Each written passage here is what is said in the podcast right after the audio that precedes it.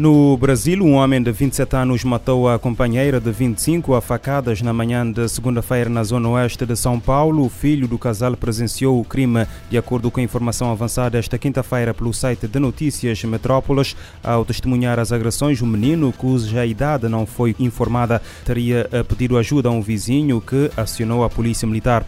No endereço indicado, a, a polícia militar encontrou a vítima com ferimentos de faca pelo corpo, segundo Segundo a Secretaria da Segurança Pública, a equipe de resgate foi acionada, mas a morte da mulher foi declarada ainda no local. O suspeito do crime está a monte.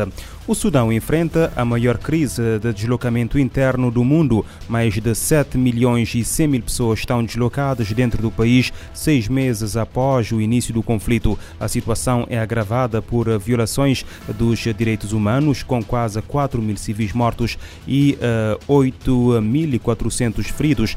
As crianças deslocadas são especialmente afetadas. Seis meses após o início do conflito, o Sudão abriga a maior crise de deslocamento interno do mundo, com mais de 7,1 milhões de pessoas deslocadas dentro do país. Dessas, mais de 4 milhões foram deslocadas desde o início da violência em meados de abril, de acordo com os dados mais recentes da Organização Internacional para Migrações. Aproximadamente 3 milhões são originalmente de Khartoum a capital e epicentro do conflito.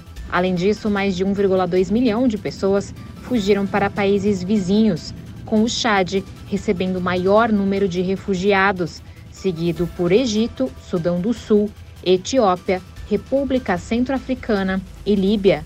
A diretora-geral da OIM, Amy Pope, afirma que a situação humanitária no Sudão é catastrófica, sem um fim à vista, com os civis sofrendo as consequências.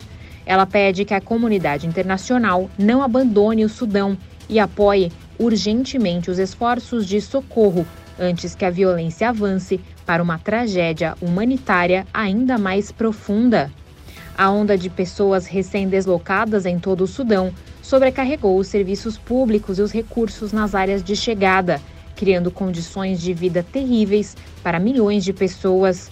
A situação é agravada pela significativa degradação da infraestrutura, pelo colapso dos serviços bancários e financeiros e pelas frequentes interrupções na internet e telecomunicações, além da destruição das instalações de saúde.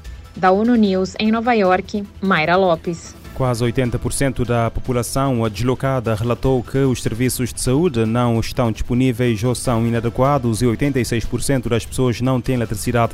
A OIM está a atuar na resposta desde o início do conflito, fornece assistência a mais de 444 uh, mil indivíduos no uh, Sudão. A ONU precisa de 93,6 milhões de dólares para apoiar os sobreviventes de terremotos no Afeganistão. O Escritório para Assuntos Humanitários lançou um AP, um plano de resposta para ajudar 114 mil pessoas na região de Herat. O Programa Mundial de Alimentos procura financiamento de 19 milhões de dólares para fornecer assistência alimentar. O país, já carente de recursos, foi afetado por três tremores em oito dias. Cerca de 100 mil pessoas ficaram vulneráveis. Em apenas oito dias, três terremotos de magnitude 6,3 abalaram a província de Herat, no oeste do Afeganistão, matando 2 mil pessoas e afetando 1,6 milhão. Os dados são do Escritório da ONU para Assuntos Humanitários, OSHA. Nesta terça-feira, a agência lançou um plano de resposta ao terremoto de Herat de 93,6 milhões de dólares para apoiar 114 mil pessoas. No entanto, o apelo ocorre em meio a déficits crônicos de financiamento. Segundo o escritório da ONU, o plano atual recebeu apenas 30% dos recursos necessários até o momento. O OSHA afirma que o terremoto inicial destruiu aldeias inteiras feitas de casas de tijolos de barro. Escolas e clínicas de saúde também foram devastadas. Os habitantes das comunidades mais vulneráveis vivem ao ar livre, em abrigos improvisados, em temperaturas congelantes, ligadas à chegada dos meses do inverno. Os primeiros socorros, suprimentos médicos, alimentos, kits de higiene, abrigos de emergência e itens básicos para o lar fazem parte da assistência inicial fornecida.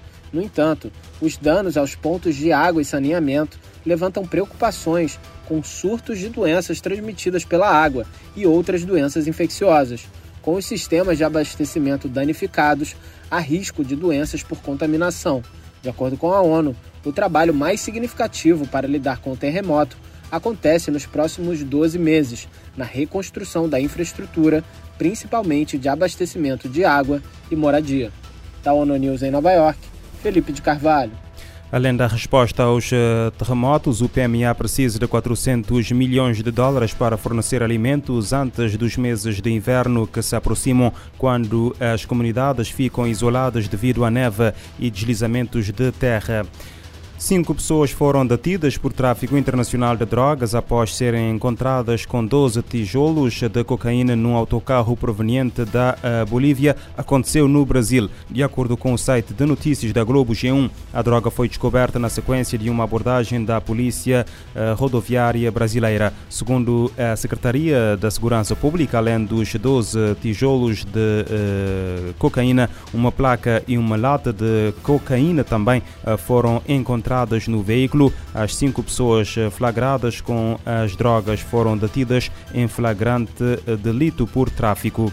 Nos Estados Unidos, um antigo professor de Long Beach, uh, condado de Los Angeles, uh, foi condenado na terça-feira a 80 anos de prisão. Está acusado de agressão sexual envolvendo três vítimas, incluindo duas uh, ex-alunas. A juíza do Tribunal Superior do Condado de Los Angeles diz que Mark Anthony, de 54 anos, obrigou as jovens a reviver esse comportamento. Os pormenores íntimos do que lhes fez. A juíza refere que a acusação tinha proposto um acordo eh, com uma pena de 24 anos de prisão e que inicialmente pensou que essa pena era talvez um pouco elevada, mas depois de ouvir as provas durante uh, o julgamento, apercebeu-se de que não era suficiente. Mark foi inicialmente acusado em maio de 2020 de ter tido contato sexual com uma rapariga de 13 anos e que, uh, que era amiga da família na sua casa em 2015. O Ministério Público acrescentou posteriormente acusações envolvendo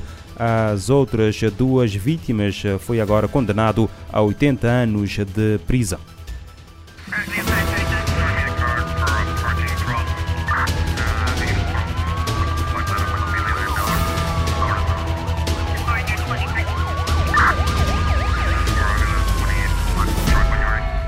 Este programa está disponível em formato podcast no Spotify e em radiomorabeza.cv.